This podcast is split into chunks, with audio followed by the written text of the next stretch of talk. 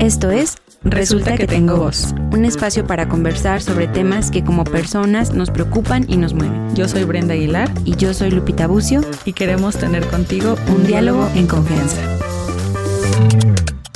Hola, ¿qué tal? ¿Cómo estás el día de hoy? Muchas gracias por escucharnos en un episodio más de Resulta que tengo voz. El día de hoy estamos muy felices porque tenemos una invitada muy especial eh, que cuando hicimos la planeación de la tercera temporada era como, como buscando quién fuera como nuestra opción, pero también como muy ilusionadas por el tema de hablar, que hoy queremos hablar sobre la lactancia, sobre las luces y las sombras de la lactancia, pero ya como en la investigación y en buscar quién, que encontramos a, a Pau, que ahorita pues igual nos puedes hacer el favor de presentarte, resultó que es como con muchísimas más cualidades, porque aparte de hacer, ser asesora de lactancia, que ahorita nos va a platicar, pues hace un montón de cosas bien padres relacionados a temas que han sido bonitos en búsqueda para nosotras, ¿no? Entonces, pues Pau, nos gustaría que te presentes con nuestra audiencia, con quienes nos escuchan. Bienvenida. Muchas gracias. Pues, Este, muy contenta de estar aquí de un tema que además es un tema súper importante, pero que parece de repente que no se debiera de hablar o que fuera muy normal, ¿no? Entonces, qué, Qué padre raro. que le den voz a esto. Sí. Qué rarísimo la, Sí. la gran, el gran cambio de o, o lo sabemos todo o no hay que hablarlo porque no hay que miedo. hablarlo porque cómo las vas a espantar. Ajá. ¿Cómo se te ocurre decirle a una mamá que va a tener un bebé que no es tan fácil como parece? Sí, como justo eso que di- dices, o, o a veces no se habla porque en teoría hay quienes pensarían que ya se sabe, o como que por ser mujeres traemos el chip y que ya Sí, sabemos. Sí, sí, sí. Cuando, cuando a veces, in- incluso quienes nos dedicamos a pues cosas relacionadas con la maternidad, pues sigues aprendiendo y aparte aprendes que ella eh, como mujer es indiferente a, este, a ella como otra mujer, como otro individuo y que entonces aparte no hay libros en ese, o sea, muy- muchos libros nos pueden orientar, pero no hay un libro que sea para todos, ¿no? No, y cada, cada binomio de mamá-bebé va a ser distinto a cualquier otro, incluso la misma mamá. Ninguna lactancia va a ser igual. Entre los hermanos, nada. Todo va a ser diferente. Eso es muy, muy poderoso, porque aparte, incluso dentro de cada mamá puede haber diferentes autoexigencias comparando pues un, un- un bebé con otro bebé, ¿no? Claro. Y, y por eso, Pau, digo, nos gustaría que, que un poquito nos digas como completo eh, tú, a qué te dedicas, este... ¿Cómo surgió? ¿Cómo surgió? ¿Cómo- cómo llegaste tú a este mundo? Es una historia, la verdad es una historia muy, muy linda. Yo de profesión soy este, licenciada en educación Montessori, trabajo con niños de los 0 a los 6 años y siempre me llamó la atención el qué pasa con estos niños antes de que lleguen a mis manos, ¿no? O sea, ¿cuál es la historia de estos niños antes de que lleguen a mis manos? Además de que la formación Montessori habla mucho de la importancia de la gestación del bebé para saber qué va a suceder con los siguientes años de vida, ¿no? Pero luego me vuelvo mamá, nace mi primera hija, que fue una experiencia súper linda y demás. Me embarazo de la segunda y esa experiencia no fue tan... Bueno, con la primera algo súper importante, justo cuando yo empiezo a, al proceso de querer lactar, yo no tenía ni la menor idea. Una de mis tías me llevó un libro de la Liga de la Leche, me dijo, lételo y tan tan se acabó. Y cuando termines ya eres experta. Y cuando termines ya eres experta y luego llegan de visita mi suegra, mi suegra y mis cuñadas. No le vayan a enseñar esto a ellas. este, y justo así llegaron a ordeñarme. Porque a ver, ¿por qué no tienes leche? Yo tenía dos días de haber parido. Y yo junté, me acuerdo perfecto que me dejaron con el tiraleches y junté media onza de calostro. Un chorro. Y me dijeron, no, es que no tienes leche. Y mi hija además fue prematura, no prematura tardía, nació de 36 semanas, pero no tenía poder de succión. Entonces, por más que ella intentaba sacar y producir, producirme, que yo produjera leche, pues no tenía ese poder de succión. Entonces, de entrada me traumaron porque yo no tenía leche. Y desgraciadamente me la creí y pues no le di de lactar. Caí en las garras de no puedo. Afortunadamente, una muy amiga mía, su bebé acababa de nacer 15 días antes y ella producía leche para ti, para mí, para todos. Me dijo, Pau, con todo gusto yo te paso leche. Entonces todos los días me llevaba 10 onzas, o sea, eran una cosa impresionante o más, eran como y, tres. Y lo que su bebé. Y lo que su bebé comía, que además comía muchísimo. Que yo creo que nos vas a ver con, con cara de eso es mucho o Sí, yo poco, estoy- porque, no, estoy porque somos como- o sea, como muy. Hay mamás, como 10 sí. onza- onzas, ¿cuántas era más o menos? Hay mamás que producen lo que su bebé necesita y nada más. Que eso lo vamos a ver. Sí, sí, sí. Muchas quieren medir en el tirale, con el, con el extractor cuánto, cuánto, cuánto producen. Nunca vas a poder medir con el, con el extractor lo que, tu, lo que realmente produces.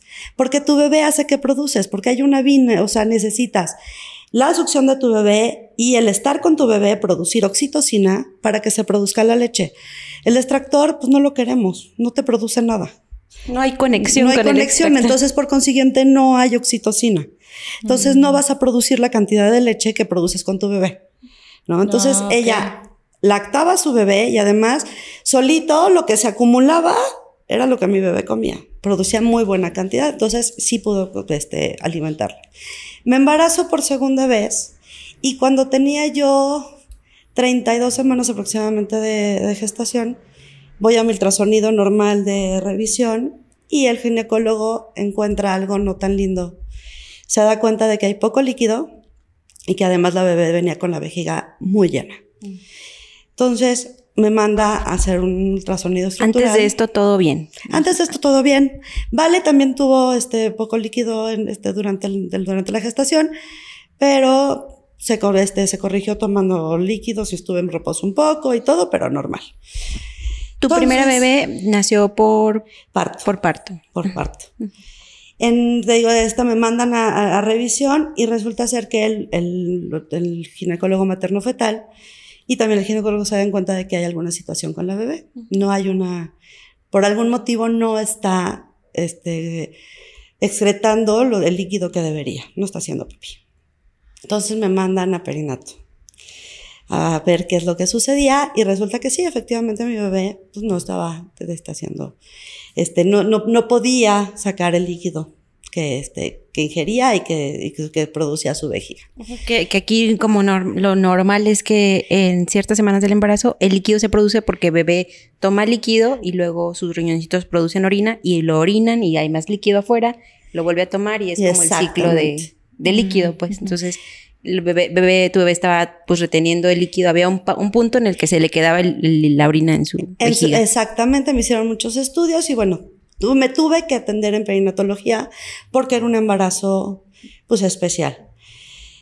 Nace Ana Pau, que es mi segunda bebé, a las 35 semanas de gestación. Me, me- estaba yo ya este, programada para hacerme una cesárea en la semana 37 y Ana Pau decide nacer a las 35 semanas. por Parto. Por- Dice, los ginecólogos Yo, No- yo estoy, eh, debí preguntar eso, es que no, no ubico. Sí, por parto, o sea, se adelanta a lo que ellos tenían pensado, o sea, me iban a hacer, para ellos me iban a hacer una cesárea antes, para que no hubiera, no fuera yo a tener un trabajo de parto, pero Ana Pau decide nacer antes.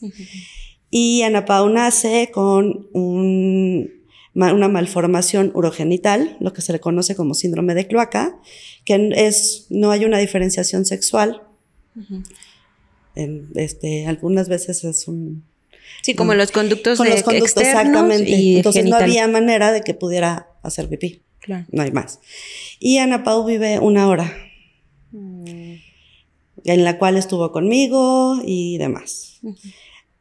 Este termina, bueno, pasa todo este proceso, yo me embarazo a los seis meses de nuevo y nace Sofía, mi hija, que es- actualmente tiene 13 años, pero a partir de ese momento, lo que viví yo en Perinato me hizo darme cuenta de lo solas que estamos las mujeres en este proceso, de la gestación y de todo el proceso, y también los papás, o sea, la- Sí. o la pareja de la, de la mujer, ¿no? Sí. Muchas veces no tenemos ni la menor idea de a qué vamos, qué se va a sentir, por qué se va a sentir, este, nada. Y en este punto especial, que fue un- una situación especial, mucho menos, ¿no? Claro. No hay acompañamiento, ¿quién te acompaña? Muy lindos los doctores, me acompañaron, me acuerdo perfecto, la genetista, que fue la neonatóloga que recibió a mi bebé, estuvo ahí conmigo todo el tiempo y explicándome, me acuerdo que le acercaba oxígeno cuando ni siquiera lo necesitaba porque no había habido desarrollo de alvéolos, pero fue como para tranquilidad mía, ¿no? Que eso yo lo, lo entendí mucho tiempo después, ¿no? Entonces ahí empiezo con el gusanito de ver por qué las mujeres estamos tan solas en este sentido. Y tengo la, ahora sí que el- la dicha y la bendición de que mi ginecólogo es muy amigo mío, ¿no? Es de mis mejores amigos. Y yo llegué a darle lata. Le dije, es que yo quiero hacer algo para acompañar a estas mujeres. Y yo quiero trabajar contigo. Y le estuve dando lata como tres años más o menos, hasta que me dijo, va, pues prepárate y vamos a trabajar juntos. Entonces me, me hago este, un seminario de educación perinatal, me, me preparo para ser educadora perinatal, me preparo para ser dura, de este dula y por, y por añadidura y ver la necesidad de las mujeres, termino como asesora de lactancia. Y esa es la historia de por qué estoy aquí. Qué fuerte historia. qué fuerte historia. La verdad es que muchas gracias por compartirla, pero eh, creo que algo que como valoro mucho en esto, porque hace muy poquito estuvo con nosotras una médico que es partera también Ajá. y nos compartía también como justo desde su experiencia, como de esa necesidad de ver, porque, porque se sintió esa necesidad, ¿no? O sea, porque como bien lo dices, son áreas que pues como que sí, mucha gente de la familia está muy feliz porque viene un bebé y todos en teoría estamos con la atención en esa pareja, pero es una atención de pronto, ay, no sé cómo Es decirlo. una presencia-ausencia, ¿no? Claro. Es como estar ahí, pero, pero tener muchos huecos que no se pueden llenar. Por lo mismo de que no podemos hablar sobre eso y por otro lado porque como que se entiende que, que está el instinto materno, ¿no? Y que eso te va a decir o vas, a- vas a empezar a saber cómo, Sí. como intuitivamente. Y puede ser que algunas cosas, pero, pero creo que estás pasando por tantas cosas, digo yo no, nunca me he embarazado, pero creo que se, se, se pasa por tanto a nivel individual, a nivel corporal, a nivel de pareja, a nivel familiar, más los gastos, más de todo, en todos los niveles que es imposible como poderte a lo mejor tener ese nivel de conciencia. Ahora todavía más, ¿no? Con la información y con muchas formaciones, eh, muchas escuelas también, muchos talleres que se dan, pero, pero pues estamos hablando, y lo hablábamos ese día con Estefi, que es algo súper, súper nuevo. Y, y de- dentro de lo nuevo es como, no sé, no nuevo porque sea un tema tendencia o un tema que realmente, o sea, es algo No. que siempre ha estado. Siempre pero- ha estado, pero mucha gente cree que es como moda. Que es así como, ay, si tienes lana, pues además paga esto. Claro, sí. ¿no? Y, y aparte, o sea, es como no, porque es una necesidad de algo muy básico, de algo que nunca debimos perder, quizá, ¿no? O sea, claro. Entonces, eh, no sé qué tanto, digo, ahorita nos vas a platicar como también te- que tienes eh, como tu, tu modalidad de formación en, en- en- en parejas o en personas que están a punto de recibir bebé, pero como incluso el tema de, si podemos platicar poquito de qué tan importante es comentarles a ellas como incluso cómo funciona la lactancia, o sea, cómo la mama se va transformando en el embarazo, cómo por qué el acercar a tu bebé a la succión es importante, o sea, como... Yo siempre cuando, cuando trabajo con las parejas, yo siempre les digo que la, el prepararte desde un inicio es importantísimo. Yo les digo, es como, como cuando vas a preparar tu boda. O sea, tú preparas y ves qué música vas a querer, cómo la vas a querer, a quién quieres invitar, qué, Comida. Este, qué comida y demás. Bueno, pues este es un momento o un acontecimiento en la vida de la pareja súper importante. ¿Por qué no prepararlo? Mm. Entonces yo siempre les digo, desde un inicio hay que prepararlo para que decidamos con qué música, con qué, quién nos va a acompañar, cómo queremos que sea, este, cómo nos queremos sentir ese día, cómo va a estar todo, ¿no? Entonces sí es súper importante. Si se puede, desde antes de que, de que suceda el nacimiento, porque hablando de la lactancia, padrísimo para entender cómo es este proceso, de cómo se va formando, cómo te vas preparando, el cambio desde la pigmentación de la, de este, de la aureola, que muchas mamás dicen, pero es que ¿por qué se me pone de ese color, no? Y el que, y cuando entienden que es para que su bebé logre distinguir en dónde tiene que, que comer, eso ya entienden y, y, le, le encuentran otra perspectiva, ¿no? Ujú. El cómo prepararte, si se ponen cosas o no se ponen, este, cómo me debo de lavar o no me debo de lavar, porque existen mil, ¿no? Mil, mil, ideas. Si se puede desde antes, mucho mejor. Si no, al momento del nacimiento, si pueden acercarse a alguien, muchas veces las enfermeras de, cunero fungen esta, esta misión como de asesorar un poco a las mamás en este sentido de cómo es el proceso de, de lactar, ¿no? Pero también muchas veces son las primeras que les cortan la... Mm. Pues, pues, ese caminito que llevan, ¿no? En, en lactancia decimos que las primeras cinco horas son las más importantes, donde se da el proceso de apego y donde el cuerpo empieza a secretar todas las hormonas que se necesitan para empezar a producir. ¿Y qué es lo primero que hacemos? Muchas veces mandar a los bebés a cuneros. Separarlos. Separarlos, ¿no? O el si nace de noche sobre todo, señora, si quieren me lo llevo para que ustedes descansen, porque ya vivieron un, un día muy complicado, ¿no? Son las primeras que nos cuartan ese, esas horas tan importantes, ¿no? Sí, yo creo que en ese sentido definitivamente el que cada mujer eh, que está viviendo este proceso de embarazo, como primero como se conozca en el sentido de que qué voy a querer, como, como pues mi personalidad, porque también es importante saber que, que al final cada mujer decide, ¿no? O sea, cada mujer decide cómo, cómo quiere vivir este proceso, si quiere lactar, cómo quiere lactar, en qué momento, o si no, que también es como muy, muy, respetable, ¿no? Desde donde, desde donde como que, como que lo hagas. Y creo, o bueno, yo, ahorita nos compartes cómo has visto tú, pero sí creo que, que afortunadamente ha habido como una pequeña evolución en, en esto. Yo creo que hace unos 10 años, creo que todavía en todos los hospitales, las primeras 24 horas las mamás no veían al bebé, o sea, eran los cuneros bien bonitos con 15 cunas llenas de bebés, pero las mamás solas y ellos. Entonces, eh, como también qué tanto hay en cuanto a mitos y realidades de, esto, o sea, del apego inmediato, de la primera hora de oro, de, todo eso, como cuáles son a lo mejor los que, los mitos y las mentiras o las verdades más frecuentes que las mamás llegan y o, te, te, dicen o te, te consultan o lo primero que llegan y preguntan es ¿en dónde va a estar mi bebé? Y se imaginan este cunero. Digo que la peor este propaganda que tenemos en cuanto a nacimientos y esta cuestión son las películas. ¿No? Desde el nacimiento nos los platican de una manera súper extraña. Y lo del la hora del nacimiento donde tienen al bebé, se imaginas al cunero precioso, donde van a tener a los bebés así como en aparador. Todos rositas. Todos rositas. Y entonces llega el papá y señala, ese es mi bebé, ¿no? Ya sabes. sí. Sí. Y entonces muchos van con esa idea de dónde lo van a tener y demás, ¿no? Pero a la hora que les dices que pueden estar sus bebés con ellos, híjole, les cambia la cara. Pero en buen sentido, ahora, ¿no? O sea, si habrá alguno que diga, híjole, si yo quiero descansar, como dices, es súper respetable, ¿no? Pero lo importante es que tengan la información de qué pros y qué contras hay. Y así tú decides lo que decidas, ya, ya vas informada, que es lo que creo que es lo más importante. Que, las, que las parejas puedan tener la información y ya pueden tomar decisiones informadas acerca de lo que van a decidir.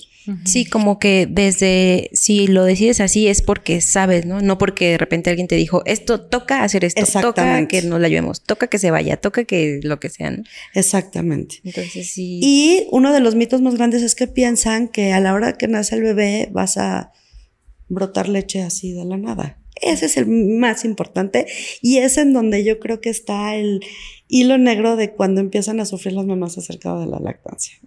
Juran que nace el bebé y ya es producir leche a, este, a lo bruto. Y no, los primeros tres a cinco días se produce bien poquito, son gotitas. Son gotitas, pero además que les digo yo que son gotitas mágicas, porque son gotitas que contienen todos los nutrientes y contienen una cantidad de grasa muy importante y contienen este, una cantidad de hierro súper importante, que es el, calostro, ¿no? Y va a depender también ahí si fue parto natural, o sea, parto vaginal, o fue cesárea, el tiempo en que se va a producir la leche. Ajá. Porque necesitamos una serie de hormonas que se van a producir para empezar a producir esa leche. Pau, ¿qué hay de, de las mujeres que, no, no sé si, si existe el dato, supongo que sí, como qué, qué porcentaje de mujeres tienen producción antes de que nazca bebé? Pocas. pocas, ¿verdad? Son pocas. Yo creo que me iría muy extendido un 30%. que empiezan a, a la hora de bañarse, sobre todo con el calorcito del agua y demás, empiezan a ver que empieza a haber un poco de producción de gotitas. Esas gotitas, digo, se pueden reservar, pueden hacer extracción, vale la pena. No vale la pena porque muchas veces cuando empiezan a hacerlo, lo que al, al sobreestimular, hay mujeres que llegan a tener, empezar a tener mastitis, porque no hay la, ¿La succión? la succión, ajá, y el, y que, y, y el que se haga la extracción necesaria y empiezan a, a taparse conductos. Y realmente no, o sea, no, va a producir el calostro cuando lo necesite producir. Ajá. O sea, lo- cuando, cuando me llegan a decir, es que ya estoy este, teniendo este, gotitas, que bueno, eso nos va a indicar que cuando nazca tu bebé ya va a haber producción de calostro, ¿no? Y, y respecto, respecto a, a la lactancia, entonces, lo que decías ahorita, como, digo, yo entiendo perfecto como la importancia de esta lactancia prema- temprana, perdón, Temprana, ajá. eh, que aunque sí es diferente porque, digo, un trabajo de parto viene en todas las horas de, liberación y picos de oxitocina, pero como también la importancia de que, aunque sí puede ser diferente y tardar un poquito más, no significa que no es necesaria. No significa que en una cesárea no vaya a tener lactancia, simplemente hay que esperar un poco más, ¿no? Y lo que puede suceder, dependiendo del hospital y de los protocolos de cada médico, puede ser que el apego o el, este, el, el, este, el contacto piel a piel se dé un poquito después. Por eso es que de la hora de dorada se extiende a las cinco horas. ¿no? Para que tener como un poco más de rango, de decir, en cuanto pueda yo pegarme a mi bebé, de tenerlo en mi pecho, entonces eso va a hacer que empiece yo a producir oxitocina. Y por ejemplo, incluso en estas cesáreas que ahora pues tenemos como esa eh, pues, ventaja, diría yo, o este cambio de, o quienes tienen el privilegio de, de poder hacer incluso en la cesárea el apego inmediato cuando todo está bien con Sí. bebé, también se nota como esa... Se nota la diferencia, se nota hasta en los bebés, porque los bebés están más tranquilos. Sí, porque a la hora que tú separas al bebé de mamá, empieza a haber picos de cortisol. Y eso los, los estresa, ¿no? Y es que es mágico cuando Sí. estamos en una cesárea y, y que se, una- eh, o sea, nace, a lo mejor pues hacemos un pensamiento tardío, Claro. un ratito, unos minutitos, a lo mejor el pediatra a veces lo seca un poquito, se los pone a la mamá, nosotros terminamos de operar, no sé, 30, 25 minutos más y cuando ya hay que quitarlo porque pues limpiar, lo que sea, o sea, parece que los prenden y empiezan a llorar, o sea, es como bien mágico esto como otra vez llegar a ellos, o sea, o apegarse a ellas, es como pues Sí, es mágico, nada más escuchan su voz y ya, se Sí. vuelven a tranquilizar. Pero entonces, eh, déjame ver si estoy entendiendo. habla, Yo soy- com- yo soy- comparte algo con nosotros, déjame, déjame compartir. es que tengo muchas dudas. Yo estoy así como el signito de cargando. Así todo. Entonces, ¿cómo esto, por ejemplo, de, de lo que dicen sobre el apego en, las, en la primera hora o no sé mm, si, si se refieren a eso con la hora dorada? O, Ujú. Ok. Esto es un factor que puede influir o que influye directamente en la producción de leche. Sí. Y que aparte de las hormonas, ¿qué otras cosas hace? Como que otros factores podrían determinar si produce leche. La succión del bebé. La succión. La succión va a ser la clave. Les digo que es como, les digo que es como fórmula. A mayor succión, mayor producción. Si no hay succión, no hay producción. Y mucha agua. Nada más. Y por eso está ese mito de, de yo he escuchado que cualquiera puede producir, o cualquier persona puede producir leche siempre y cuando haya mucha succión. O sea, por ejemplo, si yo no estoy embarazada y me y por mucho tiempo me pego a un bebé, ¿sí se dice así? Ah, Yo he Sí. escuchado eso. Eh, eventualmente podré producir leche. Sí se puede, es un trabajo arduo, pero sí se ha llegado a tener mamás por adopción o por otros medios que han podido lactar a sus bebés. Y que no necesariamente están o estuvieron embarazadas. Que están, cor- exactamente. Wow, ok. Sí, y puede ser un proceso también que requiera por ahí intervención hormonal. Sí. De hecho, eh, no- la verdad en México no tengo idea qué tan común es o no, pero hay un tema que se llama relactar, Relactar. también, Ujú. como quien ha dejado de lactar y quiere volver a empezar a lactar.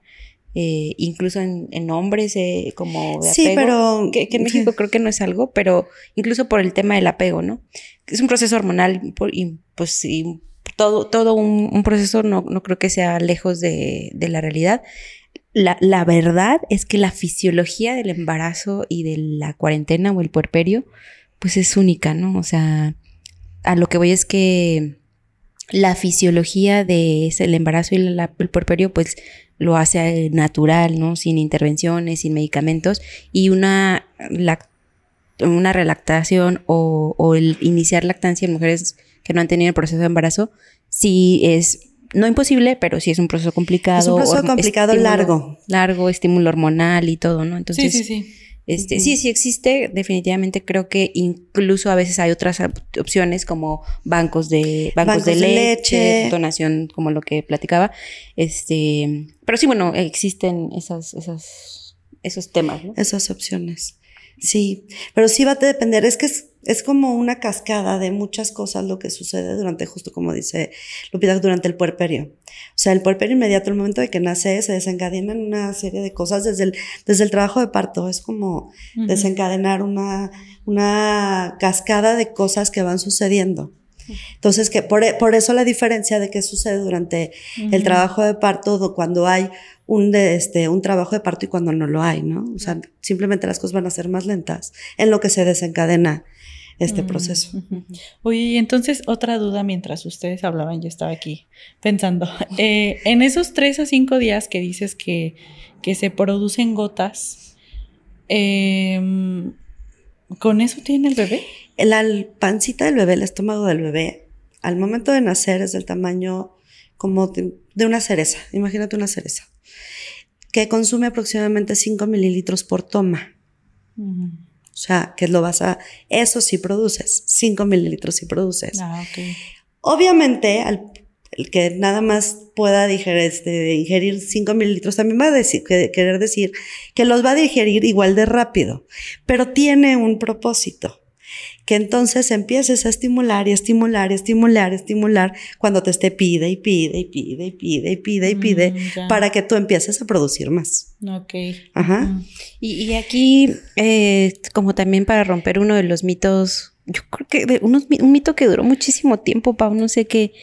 O sea, yo creo que cuando todavía me estaba formando hace poco, Ah. o sea, yo- muchos médicos, enfermeras, asesoras, que en, en teoría en los hospitales, como no, tienes que despertar al bebé cada tres horas, ¿no? O, o- o haciendo un tiempo cuando, cuando hoy, hoy por hoy, pues sabemos que, que el, ay, ya se me olvidó cómo se dice, eh, libre demanda Ajá. y, y es, o sea, es- ese libre demanda puede ser cada hora, cada... Cada hora, cada media hora. Los primeros días es Sí. cada hora, cada media hora. Justo esta semana tuve una mamá que, que la vi un mes, creo que 15 días de- del parto. Ajá. y la vi agotada, ¿no? Muy cansadas, porque realmente es un proceso. Imagínate que en la noche estás despertando cada hora Sí. y en Yo el día no, también. Yo si no duermo ocho horas estoy de malas.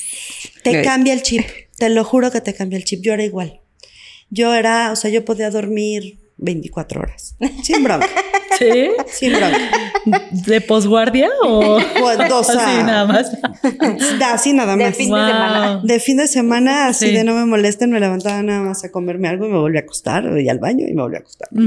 Tienes hijos y te cambia el chip. Ya, o sea, hay, hay algo en tu cuerpo, no sé, el, el- lo que se llama el, el cerebro de mamá que sí existe, que ya, se- Sí. ya se descubrió que sí existe. Sí, sí, sí. Algo te cambia que ya no necesitas dormir tanto. O sí sigas, siendo- sigo siendo dormilona y ahorita que ya puedo, ya duermo más, ¿no? Pero hay algo que te mantiene. Y sí, y no creas que va a ser todo el tiempo. En lo que se estabiliza la lactancia, es un proceso de ajuste. ¿Cuánto tiempo puede llevar este, este proceso? Proceso de Un mes, mes y medio. Pero si Ah, somos pues la- constantes. el, posparto. El posparto. Que, que les digo, tienes algo mejor que hacer. Si tienes algo mejor que hacer, duerme cuando duerme tu bebé y cuando no esté, apapáchalo y lo que necesite. Es lo que necesita tu bebé. Sí, la realidad es que es un, es un tema que, que nos puede llevar a, a mil subtemas en cuanto a exigencias sociales, lo que todo el Autoexigencias. lo que todo el mundo llega y opina que tiene que hacer la mamá. Entonces, eh, justo te decía, uno de estos mitos totales es que pues los bebés no son un relojito, ¿no? No. No, no, te van a decir a qué hora le toca comer, sino que pues va a pedirte. ¿no? Va a pedir y yo algo de lo que les digo es no te esperes a que llore para empezarle a dar. Algo- platícanos como, cómo le explicas a las, a las mamás como esos signos tempranos de hambre. Sí, Sí, ya- ya me acuerdo. Sí, Sí, sí, sí, perfecto, vas muy bien. Yo, yo le digo, venía, pues, estudié ayer, ¿eh? Antes, volví a estudiar porque... Justo el bebé te va, digo, cada bebé va a ser distinto, pero ¿cuáles son los signos de mami? ya me está dando hambre. Para empezar, va a mover la cabecita de un lado para otro, quiere decir que está buscando. Es posible que empiece a hacer como que está succionando, que empiece a sacar la lengua. Empiezan a ser como rechinidos. Queji- ¿Sí? Quejiditos. Quejiditos. Eso es, tengo hambre. Ah, ok. Entonces, si tú te esperas a que llore, lo que el llanto quiere decir ya me emberrinché y ya me enojé porque no me has dado de comer y ya te dije desde hace rato que yo tenía hambre. Y entonces cualquier niño emberrinchado te vas a pelear tres horas porque está enojado. O sea, ya no entiende qué es lo que tiene, si tiene hambre, si tiene, qué, qué es lo que está sucediendo. Entonces te va a costar trabajo, ¿no? Entonces, al observar esos signos de que estoy moviendo la cabecita de un lado al otro, que me llevo las manos a la boca, al llevarme las manos a la boca es como, me estoy tratando de satisfa- autosatisfacer.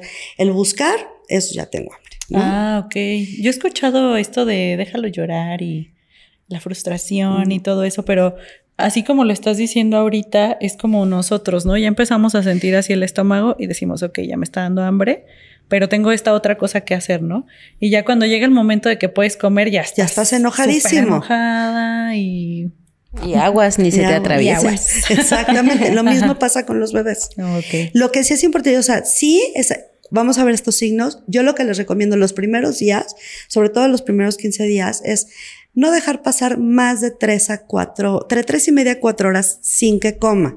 Porque de repente sí están muy cansados y se duermen. Pero lo que les digo es que también lo que sucede es que los bebés tienen este, bajas de glucosa. ¿No? Entonces, a la hora de que se baja la glucosa, lo que hace su cuerpecito es aletargarse para este, ¿cómo se llama? ahorrar energía. Entonces, en cuanto a espacio, o sea, digo, puede ser cada 20 minutos, puede, ser, cada, 20 media hora, minutos. pero a la distancia sí tratar de que no sea más, Más de tres y media, cuatro cuatro Ok, horas. Es como importante en cuanto a vigilar, ¿no? Y entonces lo que puedes hacer es que si ya, ves- ya ves que van a ser las tres horas, empieza como a destaparlo. Ok. Ajá, destápalo tantito, hazle cosquillitas en el pie, ahí empieza como a moverlo, como para que se empiece a despertar. No, Ya quiero. así- Estos episodios nos matan porque es como... Yo, yo suplo mi necesidad de más bebés con esto. Si vieran, yo llego, aga- abrazo a los bebés, los adoro y ya Y después se los siempre a chiquitos. y ya. Sí. Oye, eh, otro de los mitos como, este es mito de que Brenda quiere que le resuelvas, así como que duele Nivel horrible. principiante. Yo he escuchado eso, que muchas mujeres deciden no amamantar por, eh, porque duele, porque duele muchísimo y es un dolor aparentemente inexplicable, o sea, pues así horrible, ¿no? Como siento que lo peor es el parto y después es, es La- la- la lactancia. la lactancia. Pues resulta ser que si duele, no está bien. No tiene que doler. Algo está Ni pasando. la Algo está primera, pasando. ni la primera vez. Ni la primera vez. Yo lo que les digo es, obviamente se va a sentir chistoso, porque no estamos acostumbrados a que nos estén succionando todo el día. De vez Cada en cuando. tres horas. Cada, cada fin de, de pronto. De vez en cuando, pero no cada media hora ni cada hora, ¿no? Sí, sí, o sea, sí. puede ser que se sienta un poco. No estamos acostumbrados. Claro, y sabes qué, que, o sea, en, en- en este mood un poquillo yo digo, escuchando como que entre una asesora y otra asesora y experiencias de mamás, no solo hay quienes no dicen, bueno, que no, que dicen que no debe ser doloroso, sino que incluso algo placentero en el sentido de esa conexión, e- esa, ese, esa conexión que estás haciendo, que estás alimentando a, a un bebé que aparte salió de ti y que es una mini copia de quien amas o tuya o, o sea, o en su defecto. ¿Dónde firmo? O sea, como, Sí. como todo, todo eso, esa me refiero a esa sensación como conjunto placentera, ¿no? Entonces, Completamente. Y Es- hormonalmente se produce oxitocina. sí, claro. Entonces se siente bonito.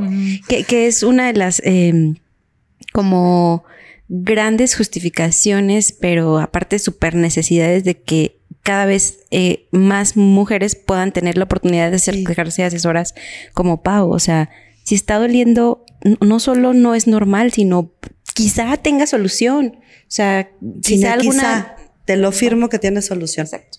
Ent- y entonces como saber cuáles pueden ser las dificultades, ¿no? Que a lo mejor sí nos puedes platicar, o sea, como por, por qué podría doler, una de las que es la técnica, ¿no? Que El 90% o 90 y tantos por ciento es la técnica. Hay un mal agarre.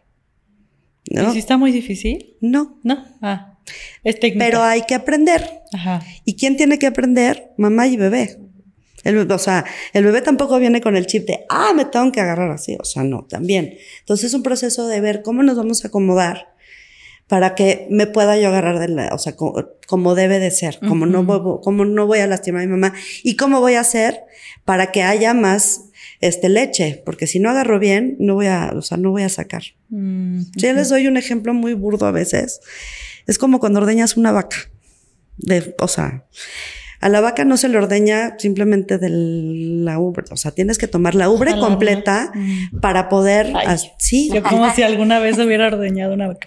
Yo he intentado, cuando éramos pequeños, mis papás tenían, eh, un, bueno, tenemos unos tíos y, y, es impresionante como mi primo, y, o sea, de verdad, en no sé, media hora llenaba media cubeta y mis de... hermanos y de repente Porque llegas queríamos, y no vas a querer ajá, apachurrar. Una gota. Entonces, esa es la idea de que tenemos, wow. que el bebé se tiene que agarrar del pezón, ¿no? Uh -huh. Entonces, bueno, una de esas que yo creo que podemos abordar un poquito más lo del agarre, pero una de esas sería la problemática. Otras de las veces por las que puede doler, y es muy, no es frecuente, pero sí, sí llega a suceder es porque el bebé anatómicamente tuviera alguna situación. ¿Qué quiere decir? Muchas de las veces es un frenillo corto, uh -huh, tanto en lengua como en, la, en, la, en, el labio superior, que no le permite agarrarse correctamente. Y eso tiene solución. Un odontopediatra corta con láser, porque además es una nada, ah, okay. corta el, el frenillo. Mm, uh -huh.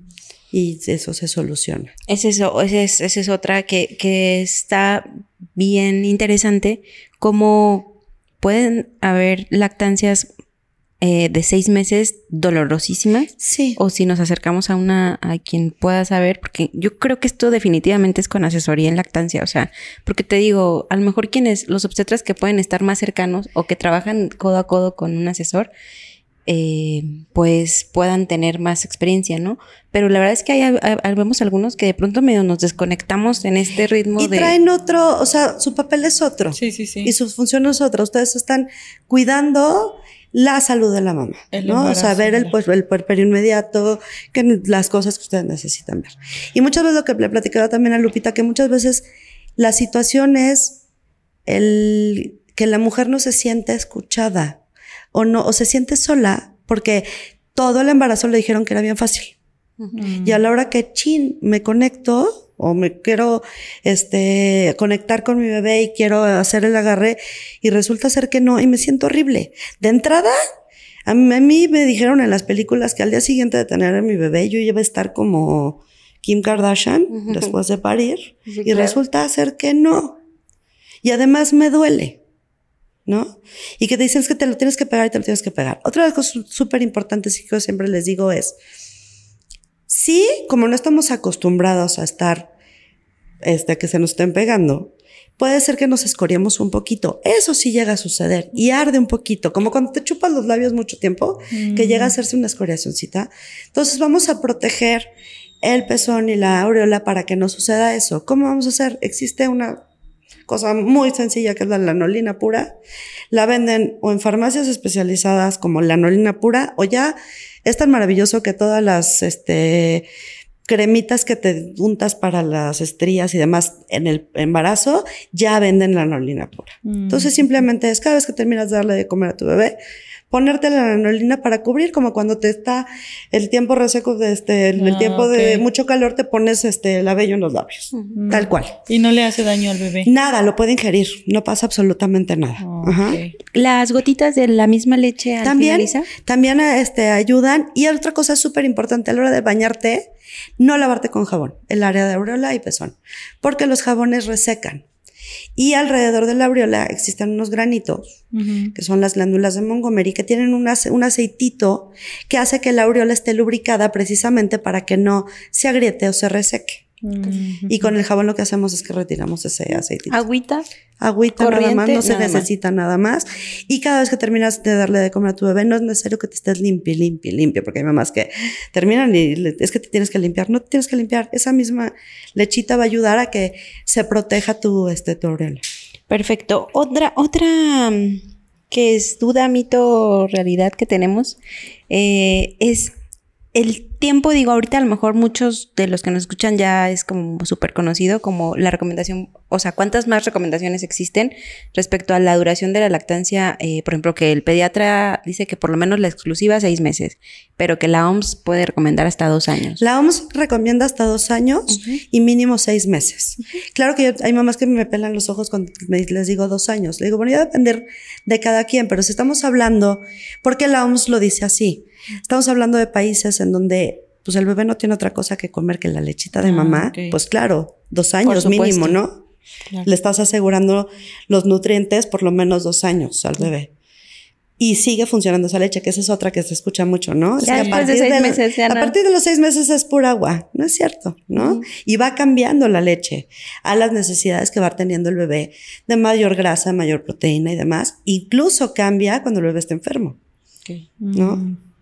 Ok, sí, eso, es como súper, súper importante. Sí, yo había escuchado que, que, los nutrientes como que se daban en los primeros meses y después ya... Era agua. Pues er, o, no era agua, pero era leche como leche así de caja. O sea, como pues la tienes ahí, es más accesible, digamos. Pero si le, después de cierto tiempo ya le puedes dar otra cosa, pues porque seguirías haciéndolo, ¿no? Pero me hace mucho sentido lo que dices sobre pues el, el entorno y donde el entorno pero por apego hay más que disfrutan su lactancia un año, dos años y otras que se avientan más, ¿no? Claro. Y aquí también, pues, esto de, del que cada mujer elige, ¿no? No es lo mismo quienes trabajan, quienes se dedican únicamente a al cuidado de los hijos, y eso también es como, pues, muy a la elección de cada mamá. Pero en general, bueno, la lactancia exclusiva, quienes se han elegido hacer lactancia materna o, o, todo, o los bebés que incluso toman fórmula, los primeros seis meses los únicamente, seis meses únicamente, únicamente leche. leche. Y eso es algo súper importante, no necesitan ninguna otra cosa, ¿no? Porque no falta la tía, la abuelita, además de ve el calor que hace, ese niño necesita agua, ¿cómo es posible que si tú te estás muriendo de calor no le siquiera le des agua? el estómago del bebé no está diseñado todavía, está inmaduro para recibir el agua como tal. ¿No? La va a recibir a través de tu leche, contiene ese, esos hidratos que necesita, pero el bebé no puede tomar este agua como tal, ¿no? Y entonces, ¿qué tal la combinación de la leche materna y la leche en polvo y todo esto? Sí se llega a dar la, lo que se llama la lactancia mixta. Es más complicada, no es lo ideal, pero es cuando es ideal para, o sea, para cada caso especial. Mm. ¿Qué va a suceder? Que la lactancia, o sea, la producción de leche siempre va a tener un, o sea, va a bajar o no va a poderse este, incrementar porque siempre estás como eh, estimulas, no estimulas, estimulas, no estimulas, no estimulas. Y otra cosa que sucede, y yo he visto mucho en los bebés de lactancia mixta, es que en un punto se vuelven estreñidos. Mm, porque la, sí, la, la fórmula es un intentan, un preparado, intentan que sea lo más la más similitud a la, leche materna, pero contiene otras cosas que hace que sus, este, sus heces y demás sean distintas completamente a la de, a la de un bebé, de lactancia exclusiva. Eh, sí, pero un poquito también a lo que nos referimos es, bueno, lo que me refería es como que los primeros seis meses en quienes hacen lactancia materna, que esos seis meses sea solo de leche. o por X, Y situación o circunstancia o decisión de mamá tuvo que ser leche de fórmula, es los primeros seis meses solo leche. Solo leche. Ajá. O sea, el, escenario ideal es solo leche a través de la estimulación y el apego. Pero si no fuera, como no fue el caso de mi hija, pues digo, por unos meses de lactancia este, materna, subrogada, digamos así, y este, y otro, y otro tiempo de, de, de fórmula, pero a mi experiencia es con la fórmula se me extraña mucho más, ¿no? Pero llega a suceder, pero sí que sea pura leche. El oh. bebé no está diseñado para recibir alimentos hasta los seis meses de edad, más o menos. ¿Y a los... ¿O por medio de las extracciones? También puede ser por medio de las extracciones, pero lo que va a suceder, porque tengo mamás también que, que dicen, bueno, sí quiero darle de mi leche, pero no quiero, por otro mito, de que se me van a colgar, ah, se me van a este, hacer feas, este, y demás no quiero darle yo, ¿no? Entonces la extracción, como les decía yo al principio, el extractor nunca va a poder sacar o va a poder extraer la cantidad de leche que va a poder extraer tu bebé. Entonces es muy probable que ahí sí no sea suficiente y tengas que recurrir a una extracción mixta. Y además, pues es, es cargar con tu pañalera personal que eres tú, más aparte la, el extractor, más aparte, o sea, si vas a salir, imagínate, cada vez que vas a salir tienes que salir con mamilas, extractor, pañalera y demás para poderte extraer, para poderle dar, ¿no? Si es por decisión, digo, está bien, pero que sepan que eso va a suceder, ¿no? Y que la producción puede ser que en un momento no sea suficiente. Sí, eso, eso como de que menciona Pau, Pau de siempre, como si tú lo vas planeando así, lo vas eligiendo, muy respetable, pero también habrá cosas que siempre lo van a promover más y mejor, ¿no? exacto. Y última, creo que una de las últimas dudas en cuanto a mitos y tal, eh, como tips importantes para la reserva en quienes pueden y tienen la ventaja, beneficio de que tienen, que son eh, ¿cómo se dice? Eh, superlactades o que, o que, que producen más que leche. producen más leche. Eh, la pueden congelar. Se, puede, congelar. Lo ideal es esperar a que se ya se establezca la, la lactancia. Yo les recomiendo normalmente en el, en el puerperio y las mamás que trabajan que van a tener que este, hacer su banco, siempre son tres meses más o menos de, de tiempo de que van a poder estar con su bebé. Yo les recomiendo que por lo menos un mes y medio, dos, se dediquen a lactar. Nada más que no se preocupen por el, por, el banco, ¿no? Porque primero tenemos que establecer bien la lactancia y a partir de ahí entonces sí vamos a empezar a hacer estimulación para empezar a producir lo que tu bebé necesita más las extracciones. Un poquito más. Un poquito más y entonces se podrá empezar a hacer el banco. Que para el banco, lo, lo primero que vamos a hacer es extraemos la, la, este, bueno, hacemos la extracción y si no llenamos la bolsita o el biberón en donde vamos a, a, a tenerla, lo pasamos al, al refrigerador que esté en el refri, en la parte media, no más arriba para que se congele, no muy abajo para que no le dé, o sea, porque tenga menos temperatura, ni en la puerta, porque en la puerta cada vez que abrimos la puerta del refrigerador hay un cambio de temperatura, ¿no? Entonces en la parte media y podemos juntar nuestras extracciones de 24 horas a juntar la bolsita y entonces, o, la, o el biberón, se pone la fecha. Ah y se va a poner, si lo vas a guardar en el congelador, se sube al congelador. ¡Wow! Toda una producción. Toda una producción y vamos a ir de adelante hacia atrás. Vas a poner la más, la más este viejita hasta adelante y la más vieja, este, la más, la más nueva hacia atrás, ¿no? Para que a la hora que vayas a sacar, vayas. Entonces empiezas a hacer tu, este, tu banco, poquito a poquito, con calma. El primer día puede que saques nada más unas dos onzas, no te agobies al segundo, del tercer día, cuarto día vas a empezar a producir más. Estás lista para un emprendimiento. administras tu leche, la acomodas, la pones en un recipiente y le pones fecha de caducidad. Es, una técnica que hacen en los restaurantes, el PEPS. Primeras entradas, primeras salidas. Mi esposo me enseñó eso. y ahora la usas para la Ahora lo voy a tener. Y a la hora de que hay que bajarla es igual. Tenemos que ir bajando o sea, que también en, en, restaurantes se hacen lo mismo con los alimentos congelados. Primero se baja a temperatura fría para después poder sacar a temperatura ambiente y a la hora que vamos a calentar, no se calienta a fuego directo y mucho menos en microondas, simplemente calientas agua, el agua ya caliente, metes tu biberón o tu bolsita a que se temple, no tiene que estar caliente. Pensemos que el bebé toma este, la leche de nosotros a una temperatura más o menos de 36, 37 grados, que es la temperatura media más o menos, ¿no? Entonces, que esté templada, que no esté caliente. Y entonces ya se le da al bebé. No se acabó esa leche, esa leche ya no funciona. Ah, ok. Entonces está perfecto si haces recolecciones de dos onzas, de, tres, onzas. más o menos. Súper. Eh, oye, oye, Pau, respecto a. Hay algo un poquito comentaste ahorita, pero. Eh, como por ejemplo mamás que, están en lo laboral, que van a, van a salir y, y que eventualmente también ya, pues, comidas familiares, lo que sea. ¿Qué, qué, tan, qué tanta dificultad o qué ¿Qué tan importante has identificado tú que sea algo como el tema de la lactancia en público? Que de pronto hace un tiempecito medio salió en redes que, que si las fotos, que si la gente que, que no le parece, que se ofende porque la lactancia en público.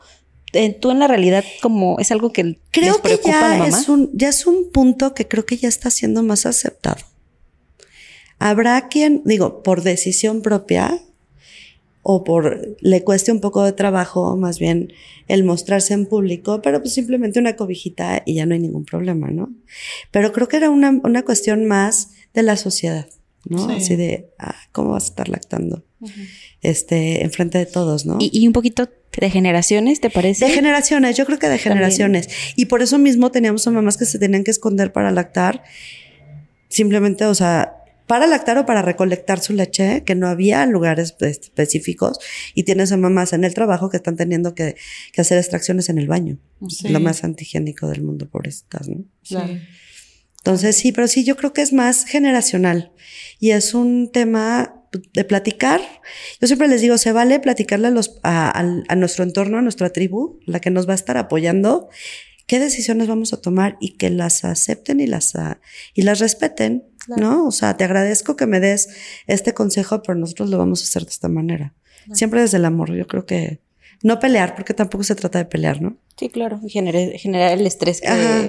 Sí, Y- y porque eso eso, es principal, ¿no? Muchas veces. Y, y el estrés en mamá, ¿qué, qué tanto ayuda o bueno? Pues a nadie nos ayuda. A nadie. Y en la mamá lactante. Quiero que lo diga. Sí.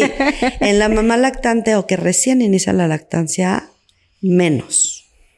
O sea, la mamá que se siente observada, juzgada, este, que siente que tiene que ya decir que, como me sucedió a mí, de miren mis 20 onzas, pues yo llenaba una, hoy era una padrísima, ¿no? Claro. Y resulta ser que me dijeron que no. Entonces, ¿Y cómo te la, te la creí? ¿Te la terminaste me la creí, creyendo? me la terminé creyendo. Entonces, un, o sea, sí, muchas mamás que quieren tirar la toalla o que tiran la toalla muchas veces por cuestión de, del entorno, o sea, del actor familiar y social, que más por sus ganas. Y por ejemplo, a ellas que, que así como, digo, yo en- con todo lo que hemos platicado entiendo los beneficios, pero así como para terminar de convencer que la mamá siga es como, o sea, ese, ese gran beneficio para el bebé, hablando de, de defensas altas, hablando de la conexión, como, ¿cómo la, le haces, no? Para, digo, al final cada quien otra vez toma la decisión y, y si has decidido eh, cambiar la manera de alimentar a tu bebé, súper válido, pero como que, que es una cosa que puedes como regresarlas y decir, mira, este es el beneficio que puede tener tu bebé si así lo decides, o sea, como cuáles son tú los beneficios que ves más. En cuanto al bebé, son bebés más sanos, son bebés que tienen menos estrés porque hay un mayor apego con mamá. Son bebés que por consiguiente son bebés más cargados porque están Claro. alimentados por mamá, porque con el biberón es mucho más fácil entregarlo al, en el este columpio o en el portabebé o demás. Y eso hace que sean bebés que tengan mayor estimulación también. Ahorita que también se puso de moda o está más sonado la estimulación oportuna, la estimulación temprana, ¿no? Que muchas mamás buscan, este, dónde llevo a mi hijo a- para estimulación y demás. Pues la primera estimulación que requiere tu bebé es tú, ¿no? El estar escuchando tu voz a la hora que estás lactando o estás cargándolo, el sentir el movimiento, el tacto, el olor tuyo. Ahí está la estimulación, no necesitas nada más, ¿no? Hace poquito no me acuerdo quién era, pero es un pues tiene algo en redes sociales, la verdad es que voy a tratar de nombres. voy a tratar de encontrarlo. es un hombre que compartía, estaba creo que también en un podcast y decía, es que yo creo que la única razón por la que me hubiera gustado ser mujer es porque no hay manera que tengas la experiencia con tus hijos. Digo, son mis hijos y creo que tiene tres hijos y los quiero mucho y los amo y compartimos, pero yo no pude tener la conexión sí. de la maternidad. O sea, al mismo nivel. al mismo No. nivel es imposible. O sea, hay, hay parejas, y qué padre, tú lo ves, ver parejas que están como acompañando a la, mu- a la mujer y que las llevan eh, como, bueno, las llevan como en soporte emocional o, o que las acompañan simplemente a la consulta, el acompañamiento en el trabajo de parto. o que también se quieren informar. o que eh, sí, Claro. todo eso es como súper valioso, pero la realidad es que pues solo la mamá es mamá. O sea, no hay, no hay manera de. Y ahora está también esto de la piel con piel con el papá cuando se puede o lo que Sí, sea. y eso es mágico, ahí se enamoran, se terminan de enamorar. Es que es realmente cuando, o sea, la paternidad es contada, es de buena fe muchas veces dicen, y la maternidad la vas sintiendo desde el día, Desde el primer día que dijo no me bajó y empiezas a sentirte rara y demás. Y cuando empiezas a sentir como maripositas, porque son los primeros movimientos, es una cosa rara. Y a la hora que empiezas a sentir que se mueve dentro de ti y todo el proceso, ¿no? Y el bebé y el papá es, pues, es platicado. Y cuando justo con la preparación, cuando les platicas todo lo que está pasando a la mamá, les caen muchos veintes a los papás, ¿no? De ahora entiendo todo, o sea, el por qué estás así, o las cosas que van sucediendo, o me puedo imaginar un poco lo que está sucediendo, ¿no? Sí, eso está, eso está padrísimo. Creo que ahí es un mundo como así que este crecimiento impresionante. un universo. que abrimos, abrimos la puerta y dices, wow. Y que qué padre también que cada vez hay más hombres que están buscando esa, esa, información y buscando como pues estar más dentro de incluirse, ¿no? Entonces eso está padrísimo. ¿Qué, otras dudas traes tú de tu, la, tu lista? No, fíjense que justo hablando de esto, yo hoy le mandé un mensaje a mi esposo para decirle, oye, ¿qué dudas tienes de la lactancia? Porque en algún momento... Queriéndote explotar, Pau, ¿qué te parece? No, porque en algún momento eh, yo pensaba como, bueno, o sea, yo sabía a, lo mejor a grandes rasgos y si es al menos una decisión que había mm, considerado sobre hacer pero me llamó mucho la atención que una vez hablando sobre esto, ah, para él tuvo una capacitación así general laboral y salió súper enamorado y quiero saber más de esto y además es súper curioso él en, general, es muy ñoño. Entonces, eh, eso me gusta porque me hace pensar que, justamente hay cada vez más personas, hombres, mujeres, parejas, eh, que están dispuestas a saber cada vez más y además tomar las decisiones mucho más conscientes e informadas. Y que por otro lado estamos, como tú decías hace un rato, las tribus, que a lo mejor en este momento nosotras no, no compartimos esa experiencia, pero que si conocemos a alguien a, a, nuestro alrededor decimos, bueno, ¿cómo puedo ayudar, no? Porque si bien no conozco la sensación y la conexión de un bebé con su mamá y todo esto, pues sí, sí me hace pensar que si tienes que, que mm, eh, producir leche o que si tienes que es que no quiero ser, no, no sé cómo decirlo, pero sacarte leche en la parte como laboral, pues me imagino que no es nada cómodo hacerlo aquí, ¿no? Eh, déjame ver si busco un espacio, déjame ver si, si, si les digo a los demás que te den chance. O sea, como que otras cosas, y creo que eso es algo súper importante que emocionalmente podemos hacer para que eh, las personas se sientan cómodas a nuestro alrededor en general pero luego si, si es una mamá quien está pasando por un montón de cosas, más allá de lo, de lo que puede ser el embarazo y el posparto, sino a nivel individual, interiormente, eh, pues qué importante que, que, a lo mejor, como decimos, como dicen estas frases, ¿no? De que estás en la calle y sonríe porque no sabes a quién le vas a alegrar el día, pues igual pensarlo como si tenemos a una mamá o, por ejemplo ustedes que están mucho más en contacto con mamás eh, primerizas, que para mí pues todos son mamás primerizas en el sentido de que cada bebé es diferente. Entonces, no sé. Y, no sé, no sé, Pau, pero creo que algo que me decía incluso ahora antes de, llegar es que un gran porcentaje de las mujeres lo que más las va a confortar es el... Es que les cambia la cara, ¿verdad, Pau? Cuando les preguntas, ¿y ¿Y tú cómo, te, sientes? O sea, por ejemplo, en mi caso, que yo tengo que ver a ver cómo va, si, fue desgarrito, si fue esto, si el útero y el sangrado. Pero independientemente de eso, ¿cómo te sientes? O sea, y entonces ahí es como si abrieras la llave del llanto y entre que, pues, y puedes salir abandonada, triste, cansada, desesperada, eh, que creo que, no sé si quienes podemos, digo, quienes estamos así acompañando, pues lo que nos toca, ¿no? Y nuestra chamba y tal, pero a lo mejor quienes están en ese alrededor, esa tribu, pues está ese acompañamiento emocional, ¿no? Hasta, no sé, te traje un sándwich o te traje o te preparé este café justo bueno café no ah, te preparé este estuve pensando en ti. Estuve pensando en ti que, este te traje las galletas que te gustaban este oh, sí. Me ganó. Simplemente eso y, o, y, algo súper importante, decirles lo bien que lo están haciendo. Mm, Eso es mágico, son las palabras mágicas, tanto en el trabajo de parto como en, el, este, ya en, cuestión de la lactancia. El decirle, ¿cómo vas? Lo estás haciendo increíble. Y eres la mejor mamá que puede tener tu bebé. Nada más es cosa de ajustarse. Estamos en ese ajuste. El hacerla sentir que lo está haciendo bien ya con eso. Y en cuanto a la tribu, precisamente, todo el mundo tiende a volcarse en el nacimiento de un bebé, es pues a querer cargar al bebé, yo lo baño, yo te ayudo a cambiarlo, yo, yo, yo, yo, yo, ¿no? ¿No? Y muchas veces lo que realmente necesita esa pareja y en especial esa mamá es poderse desconectar de todo lo que está alrededor. Cargas de ropa, la comida, pagos de la luz, el teléfono, el agua, este, todas estas cosas. Este, eso es lo que necesitan realmente las mamás. O sea, la verdad es que quienes volvamos a visitar a una mamá que acaba, o sea, una nueva mamá o que nuevamente acaba de ser mamá. O sea, de verdad hay que ir a visitar y lavar los trastes. O, Exactamente. De verdad. Para empezar, a mi mamá me ha dicho siempre, no vayas en las primeras semanas. Exacto. Qué bueno que quieras ir, es tu amiga, súper bien, pero darle chance y pregúntale si quieres que, si puedes ir, ¿no? A lo mejor parece algo como hasta de educación, pero a lo mejor por, eh, mismo por la emoción es como que sí, tengo que ir ya ahorita. Me está esperando seguramente. Entonces, lo que puedes hacer es, o sea, es ir a dejarle las galletas o te traje esta cremita rica que pensé para ti.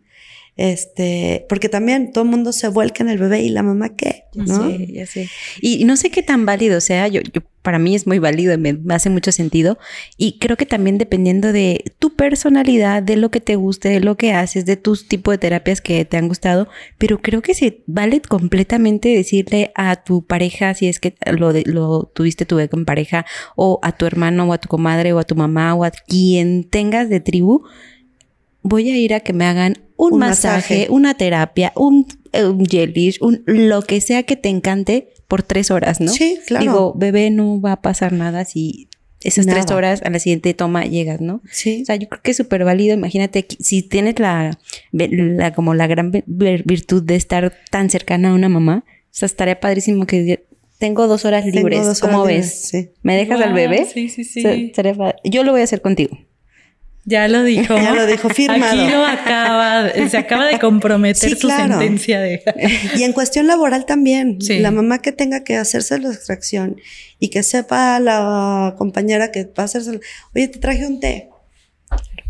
Claro, ¿No? claro. O sea, o sabes que no te preocupes, este, yo aquí estoy si necesitas algo, ¿no? Y si nosotros tenemos la, o el, el poder de a, a, habilitar espacios para que las mujeres puedan hacerse extracciones cómodas y demás, que tengan un lugar en donde puedan guardar las extracciones y demás, se necesita mucho. En, en esa cuestión creo que todavía está en pañales en, en México la cuestión Sí. de que las mamás puedan tener un espacio. Creo que se aumentó ya el tiempo de la lactancia. En- Justo estaba leyendo eso. De las mamás que están en, este, en, en- en lactancia salen una hora, pueden salir una hora antes Sí. y entre una hora O después. entrar una o hora. entrar una después. Al parecer ya se va a extender hasta los dos años, creo, algo así Sí, sí, sí. pero que tengan también esos horarios de poder salir o tener ese espacio de break para poder hacer sus extracciones. Claro, porque por lo menos trabajas, no sé, seis Ocho horas, horas. ocho horas, y claro que en ocho tocan horas ahí dos te, o ahí te tres. cuento cómo están, ¿no? Te tocan dos o tres extracciones. Y, y fíjate qué irónico, o sea, yo estoy pensando ahorita en mi lugar de trabajo, que trabajo en un hospital institucional y donde hay cuneros, ¿Tienes lactario? hay lactarios para las mamás de los bebés que están hospitalizados, Pero no para pero no para mis compañeras que ya son mamás. o ¿Y entran ahí o qué? No entran. No, pues yo creo que en los vestidores. En hoy- los hoy lo estoy vestidores, pensando. en los baños, en la Y oficina. es un hospital. Sí. Wow. O sea, Sí, está son cañón. legisladores, este, todos quienes Sí. tienen, quienes tienen poder en este tema, la verdad es que, la verdad, un gran camino Y también. no por se necesita mucho, un espacio pequeño con un sitio, un sitio rico, Privado. que tengas un garrafón de agua, porque da muchísima sed. Claro. Las extracciones dan muchísima sed. Que puedas tener hasta musiquita y el poder conectarte al celular, porque mucho de lo que les digo a las mamás, para producir eso poco, un poco más de, de oxito, producir un poco de oxitocina durante la ex- extracción, ponte un video de tu bebé o que te pongan a tu bebé en videollamada. Ah. ¿No? O este, llévate la cobijita que usó el día anterior para que la puedas oler. Y eso te va a ayudar a, a- producir oxitocina, ¿no? Mm. Entonces sí requieres un espacio pues privado. Digno, claro. Digno, ¿no? Wow, la verdad es que no sé cómo te sientes tú, Pau, pero la verdad es que siento que hay un montón de información que, que es un- una de las de las principales como cosas que nos motivó a hacer este, este espacio en donde creo que aquí hay información valiosísima para las mujeres que ya sea que están a punto de, de tener a su bebé, que ya están en los primeros meses de lactancia, que a lo mejor van a planear un, un siguiente bebé. Y, y yo creo, y lo, te, te lo decía hace un ratito, o sea, la información, como en muchas cosas, la información, la capacitación, la educación en estos temas, wow, es como la llave maestra, o sea, abre puertas para que todo pueda conectarse más fácil, para que todo pueda fluir un poquito mejor. Y, y entonces, por eso, pues digo, para quienes tienen la fortuna de vivir aquí en Morelia y no sé si haces asesorías en línea, Hago asesorías en línea, también presenciales y lo que necesiten. El chiste es lo que les digo, a la hora que sea, el día que sea y este y como sea. El chiste es que se sientan acompañadas. Wow. Y pues no, no sé, eh, algo, algo más que quieras decir o Pau, por favor, déjanos tus datos, cómo te pueden contactar, ¿No ti- ¿tienes alguna red social? Sí, estoy en Facebook como Manager. Ay, no, manager no me en Facebook, ya no me acuerdo, pero en Instagram es arroba doula-pau. Ok. Ajá.